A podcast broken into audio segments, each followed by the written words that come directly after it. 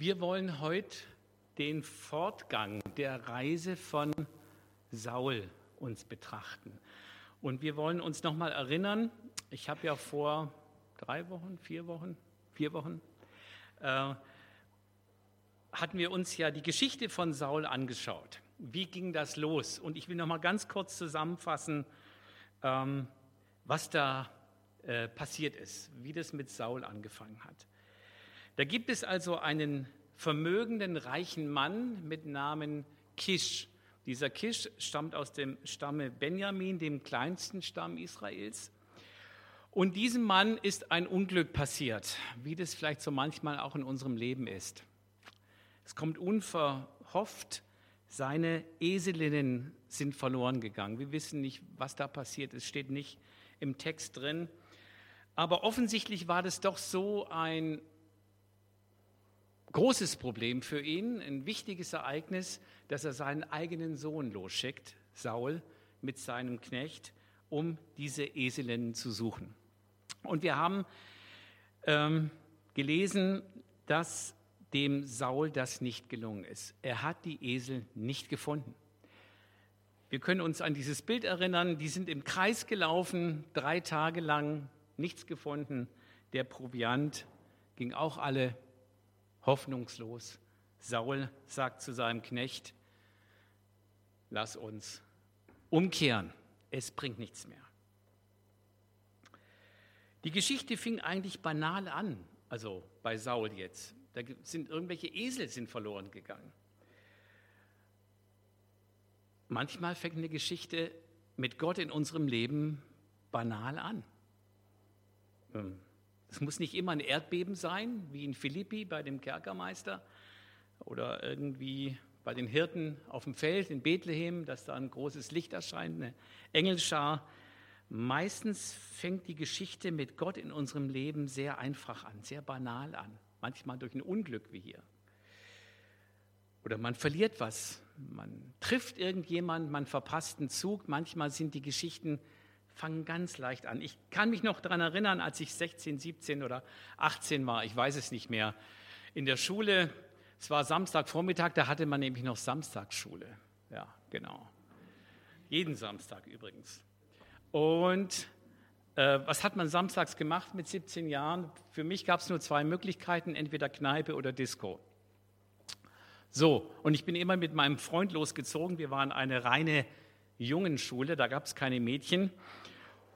Und dann war Samstagabend so die Möglichkeit, dann den einen, die eine oder andere kennenzulernen. Ja, so war das. So, und dann stehen wir da am schwarzen Brett in der Schule, ich weiß es heute noch, irgendwie so die letzte Stunde und sehen da auf dem schwarzen Brett, ich weiß nicht, ob es das heute noch gibt in der Schule, das war so ein Ankündigungsbrett wie vorne die, so die Tafel da, der, der Glaskasten in der Gemeinde. Da stand so ein kleines Zettelchen drauf, Teestube. Junge Christen wollen ins Gespräch kommen über Gott und die Welt, irgendwie sowas ähnliches. Das kennen wir ja. Und dann hat mein Freund zu mir gesagt, los komm, lass uns da mal hingehen, das ist mal was anderes. Ja, und dann bin ich halt mitgegangen und dann habe ich da gemerkt, die haben was anderes als was ich habe.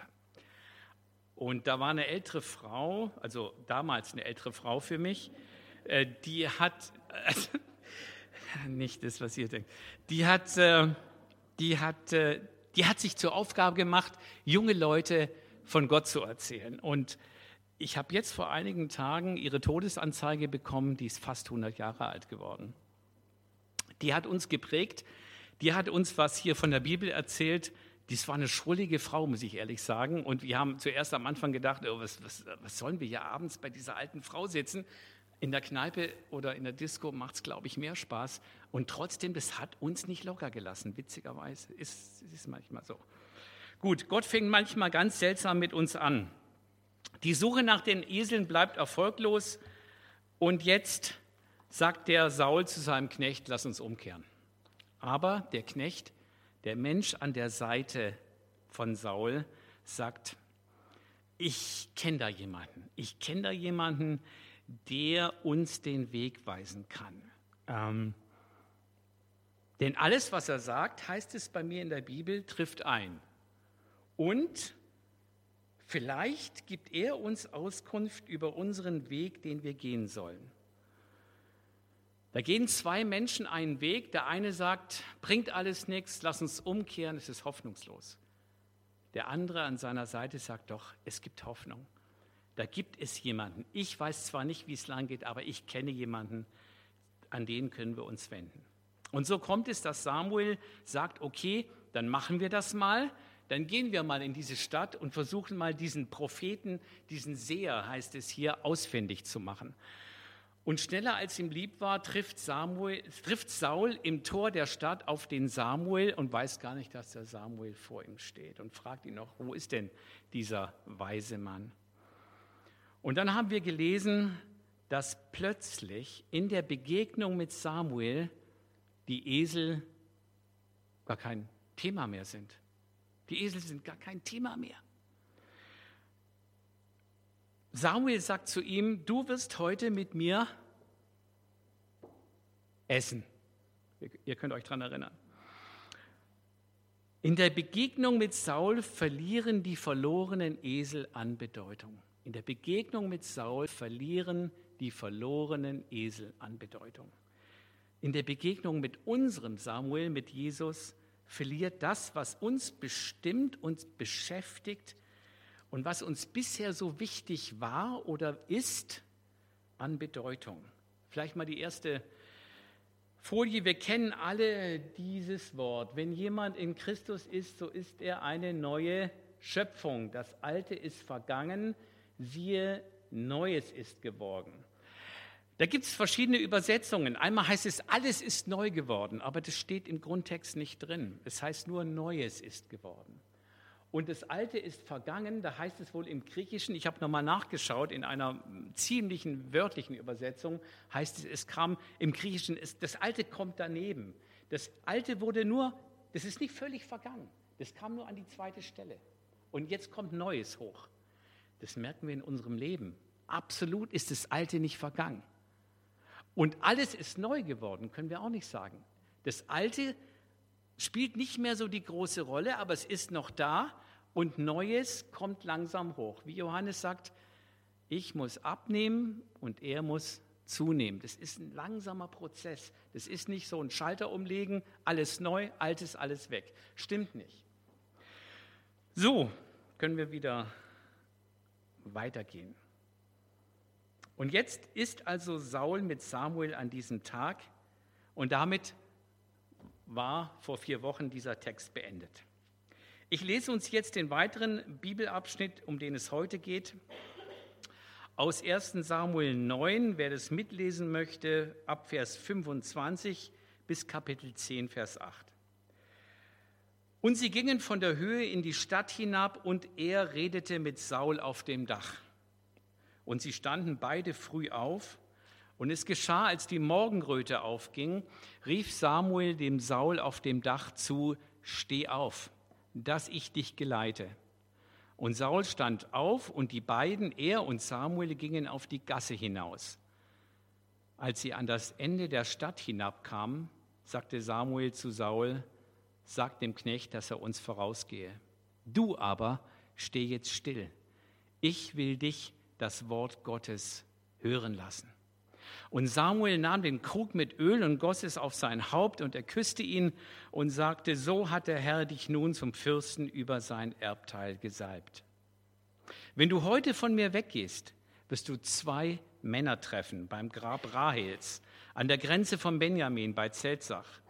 Die werden zu dir sagen, diese beiden Männer, die Eselinnen sind gefunden, die du zu suchen ausgezogen bist.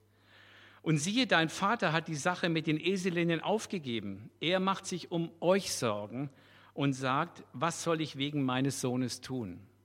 Und wenn du von dort weitergehst, kommst du zur Terebinte Tabor.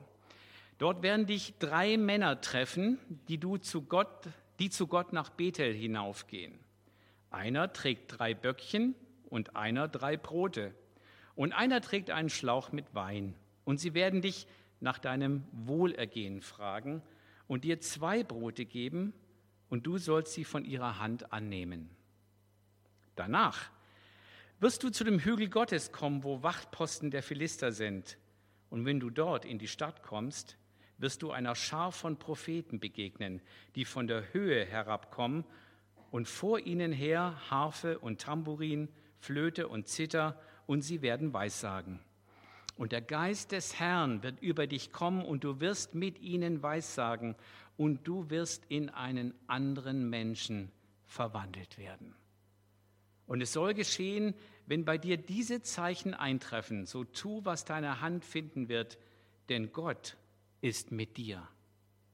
Und geh vor mir nach Gilgal hinab, und siehe, ich werde zu dir hinabkommen, um Brandopfer zu opfern und Heilsopfer zu opfern. Sieben Tage sollst du warten, bis ich zu dir komme und dir zu erkennen gebe, was du tun sollst. Seltsame Geschichte. Vier Teile die mir zu diesem Text eingefallen sind. Erstens, die Begegnung mit Saul bedeutet offensichtlich jetzt eine, Entschuldigung, die Begegnung mit Samuel, ich bringe die immer durcheinander. Die Begegnung mit Samuel bedeutet offensichtlich eine Wende im Leben von Saul. Vor der Begegnung mit Samuel hat ihn was umgetrieben? Wir haben es jetzt schon mehrmals gehört, die Suche nach den verlorenen Eseln. Erst als er Samuel begegnet, fängt Gott an, im Leben von Saul eine Rolle zu spielen. Es heißt in Vers 8, denn Gott ist mit dir. Vorher ist von Gott im Text vorher noch keine Rede. Gott kommt überhaupt nicht vor. Jetzt, nach der Begegnung mit Samuel, fängt an, Gott in seinem Leben eine Rolle zu spielen. Ich bin mir sicher, dass Saul schon von Gott einiges gehört hat. Ich meine, er hat bestimmt gehört von Abraham und von Mose und von der Stiftshütte und von der Bundeslade ähm, und von vielen anderen religiösen Themen. Das hat er garantiert gehört. Er war immerhin, gehörte zu einem Stamm Israels. Ähm, aber erst als er Samuel begegnet ist, erst dann hat Gott mit ihm, hat Gott eine Rolle gespielt in seinem Leben. Wie ist es bei uns? Wir mögen vielleicht schon viele Jahre Geschichten aus der Bibel gehört haben, Predigten gehört haben, religiöse Gefühle vielleicht gehabt haben, auch im frommen Dunstkreis so aufgewachsen sein, vielleicht auch vieles am Glauben gut finden aber es kam vielleicht noch nie zu einer direkten Begegnung mit Jesus. Diese Geschichte zeigt uns, es braucht eine Begegnung mit unserem Samuel, mit Jesus, damit Gott eine Rolle spielen kann in unserem Leben. Ohne diese Begegnung kann ich viel hören, ich kann viele fromme Lieder mitsingen. Linda weiß es vielleicht vom Chor. Ich kann viel Religiöses tun, machen, erleben, aber ohne diese Begegnung kann Gott in meinem Leben keine Rolle spielen. Das müssen wir mal festhalten. Wie kann eine solche Begegnung aussehen? Oh, könntest du mir mal ganz kurz das kleine Buch, das blaue unter dem Liederbuch geben? Habe ich vergessen. Vielen Dank. Wie kann eine solche Begegnung aussehen? Es gibt in der Bibel eine schöne Geschichte, wie eine solche Begegnung aussehen kann. Die Begegnung, die Mose hatte, wo es heißt, das muss ich mir aus der Nähe anschauen. Als die Menschen einmal sehr lange kein Wort der Hoffnung mehr von Gott gehört hatten, da ging ein Mann namens Mose an einem Dornbusch vorbei. Er hatte diesen Strauch schon vielleicht hundertmal zuvor gesehen. Aber dieses Mal war es anders. Dieses Mal kam der Wendepunkt. Dieses Mal stand der Busch durch die Gegenwart Gottes in Flammen. Und Mose sagte, das ist doch seltsam. Warum verbrennt der Busch nicht? Das muss ich mir aus der Nähe anschauen.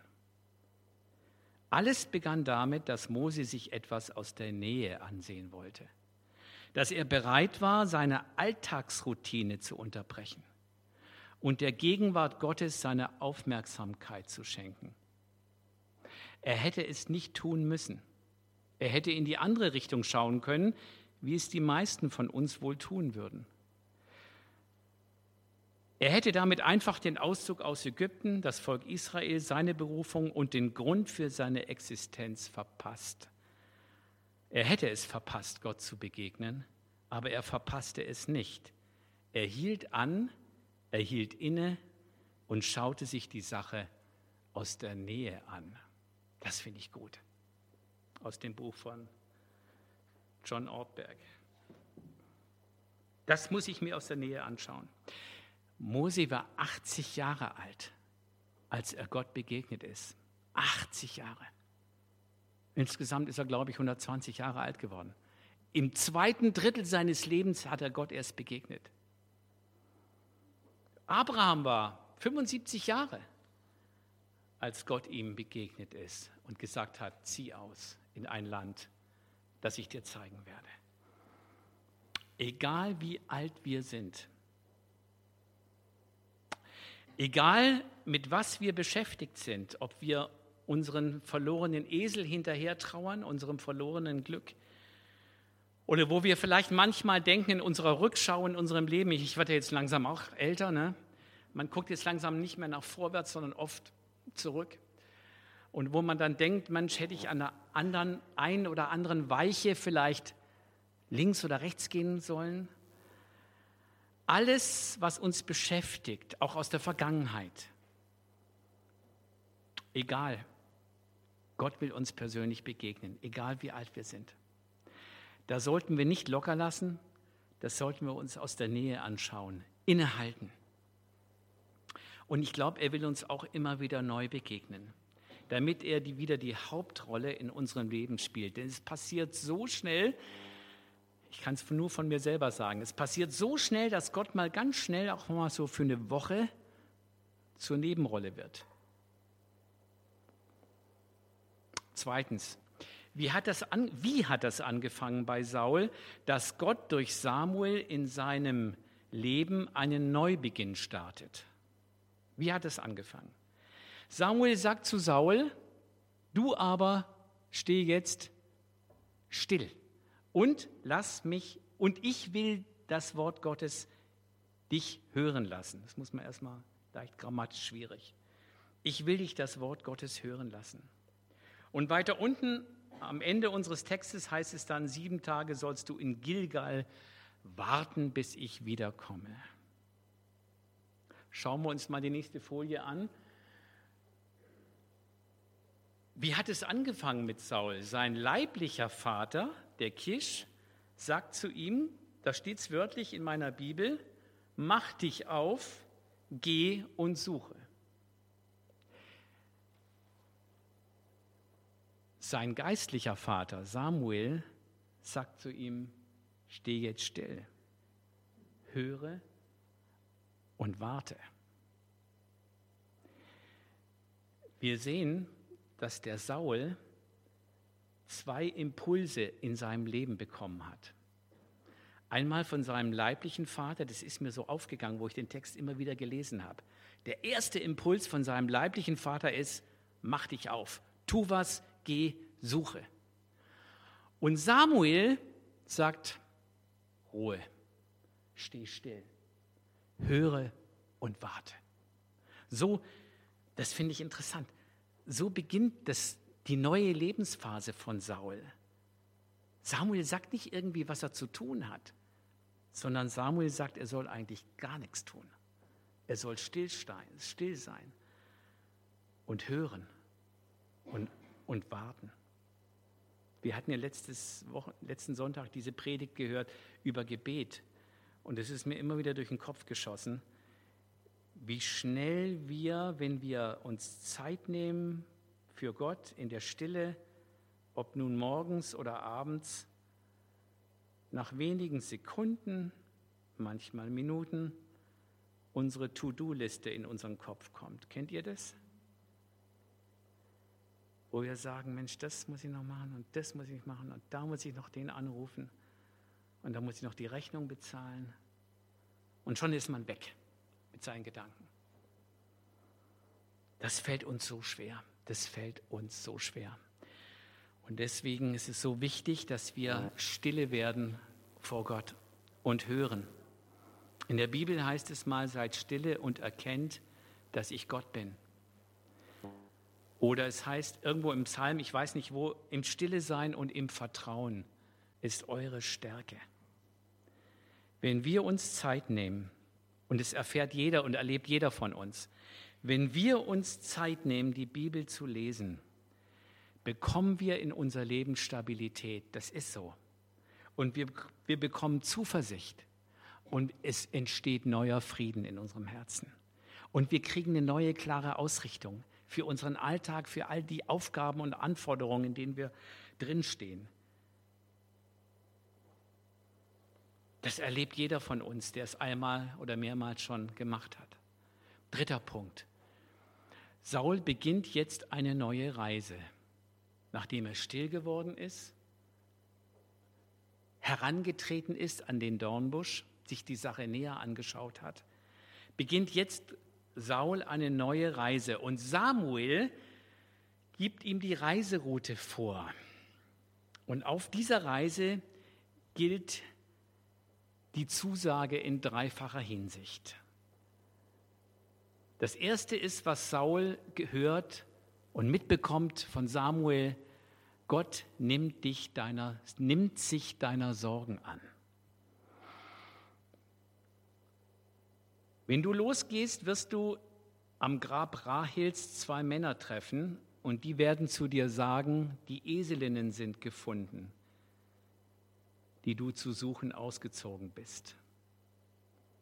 Gott nimmt sich unserer Sorgen an. Die Sorgen, die uns umtreiben, in unserer Arbeit oder wo auch immer.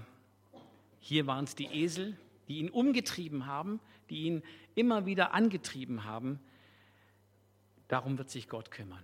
Alle eure Sorge werfet auf mich. Ich weiß, das ist schwer. Es ist wie ein Gummiball, den man wirft an die Wand und er kommt wieder zurück.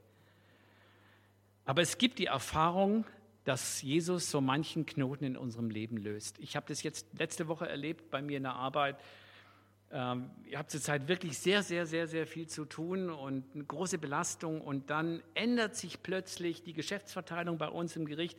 Ich habe vorher schon Gott gebetet, Gisela weiß das, da muss ich was ändern. Und ohne mein Zutun, ohne mein Zutun. Man wird ja so gefragt, bist du zufrieden mit dem, was du gerade hast oder hast du Änderungswünsche?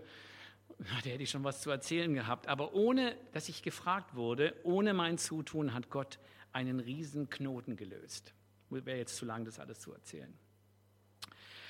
Gott nimmt sich unserer Sorgen an. Die Eselinnen sind gefunden worden. Macht ihr darüber Saul keine Sorgen mehr. Das Zweite ist, was Saul mitbekommt, Gott nimmt sich deiner Bedürfnisse an.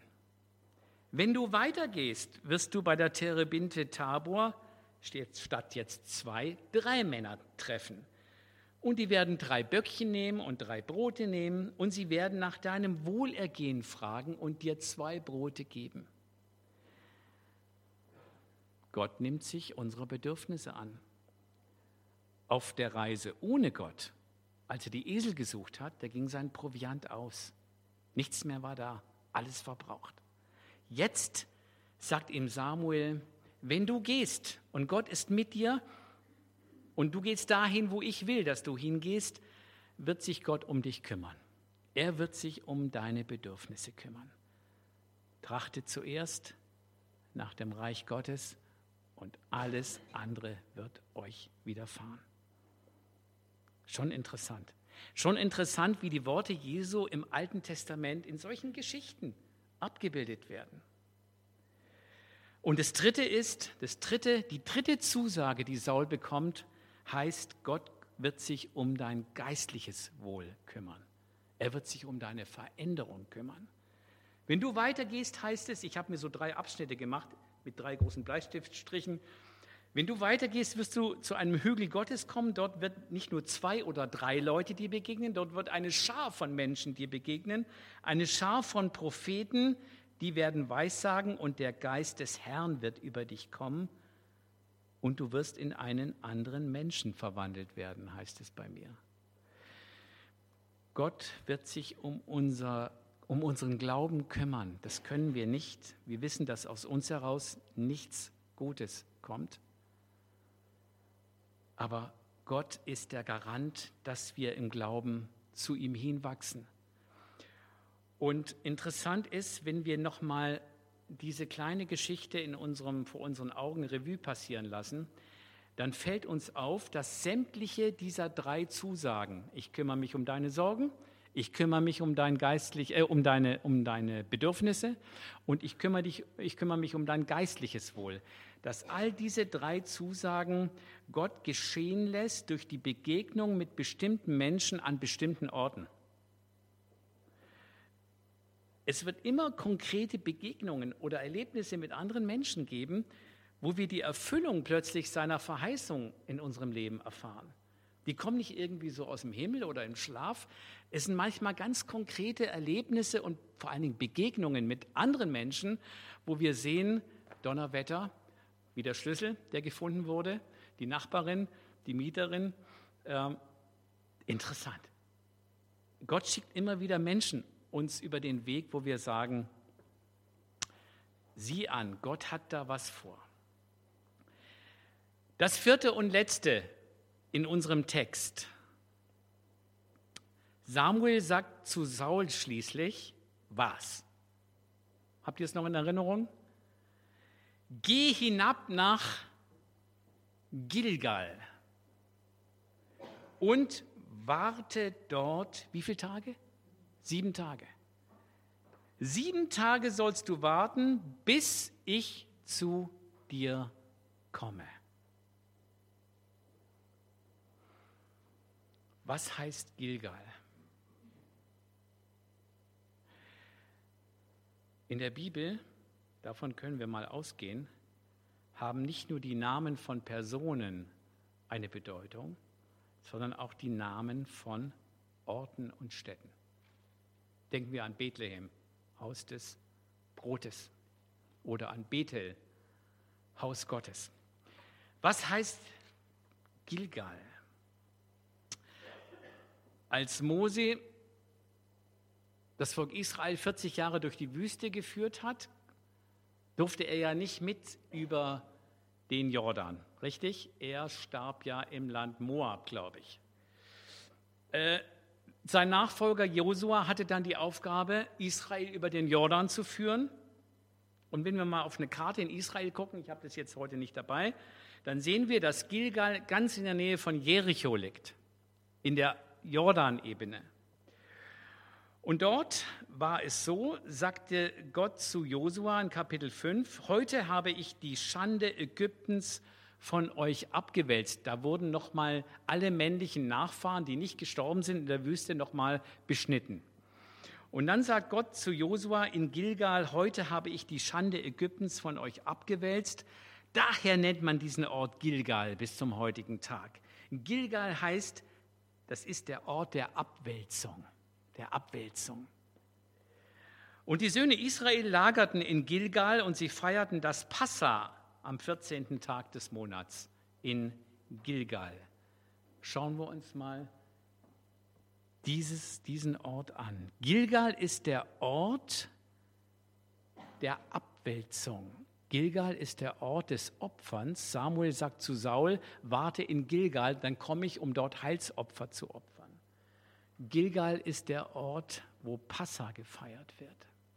So, und jetzt muss ich euch was sagen, das habe ich mir nicht ausgedacht, das habe ich aus einem Vortrag von vor vielen Jahren mal gehört von einem messianischen Juden. Das Wort Golgatha im Hebräischen heißt Gulgulet. Und das hat die gleichen Buchstaben wie das Wort Gilgal. Im Hebräischen ist es so, dass die Wortwurzeln ähm, eine Bedeutung haben. Und die Wortwurzel für Golgatha sind die gleichen Buchstaben wie das Wort für Gilgal. Wie bei uns das Wort Bank, Bank, wo man hingeht, um Geld zu holen, und Bank, wo man hingeht, um sich dahin zu setzen. Ja, so müsst ihr euch das vorstellen. Gilgal heißt heute im Hebräischen Rad oder Kreis. Und Golgotha, Golgatha ist der Schädel, Schädelstätte. Hat die Form eines Schädels. etwas Rundes. Gilgal heißt, da wird die Schuld abgewälzt. Golgatha heißt, unsere Schuld ist auf Jesus abgewälzt. Saul hat in Gilgal zu warten, bis wer wiederkommt. Samuel. Wir haben, so verstehe ich das, am Kreuz zu warten, bis er wiederkommt. Kann man aus dem Text lesen. Muss man nicht, kann man. Ich sehe es so. Gilgal ist der Ort, wir müssen, wir können das mal nachlesen in der Konkordanz, wo steht überall Gilgal drin? Gilgal ist der Ort, und ich war da, ich war da richtig vom, vom, vom, vom Hocker bin ich fast gefallen, wo ich diesen Vortrag gehört habe. Die, die, die messianischen Juden, die, die, die sehen ja nochmal ganz andere Sachen als wir.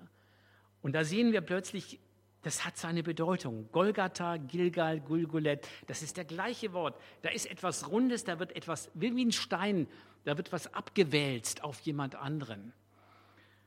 Der Ort der Abwälzung. Auf Golgatha wurde unsere Schuld auf ihn abgewälzt. Und dort warten wir notfalls sieben Tage oder sieben Wochen oder sieben Jahre, wie lang, bis er wiederkommt. Warte auf mich, bis ich wiederkomme.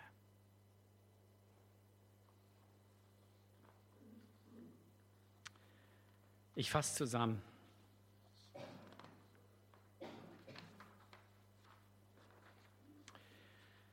Wenn wir Gott begegnen wollen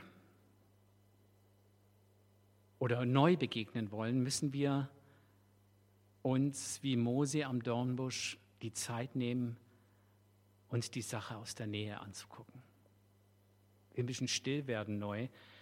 Wir müssen Raum schaffen, vielleicht auch zur Stille neu in unserem Leben. Und wir können auch Gott darum bitten. Wir können Gott darum bitten, dass er Stille schafft in unserem Leben. Denn wir schaffen das manchmal selber auch nicht. Zu dem Stehenbleiben gehört die Bereitschaft, auf sein Wort zu hören. Stehe still, ich will dich das Wort Gottes hören lassen. Wenn wir unseren Weg mit Gott anfangen, und sei es nur ganz zart und ganz leise und ganz unscheinbar, wird sich Gott unserer Sorgen annehmen, er wird sich unserer Bedürfnisse annehmen, er wird sich unseres Glaubens annehmen. Er ist der Garant für diese Dinge. Und schließlich warten wir am Kreuz. Da gehen wir nicht mehr weg. Da bleiben wir, bis er wiederkommt. Am Kreuz verlieren wir unsere Schuld. Am Kreuz wird unsere Schuld auf ihn abgewälzt. Und da finden wir Frieden, bis er wiederkommt. Amen.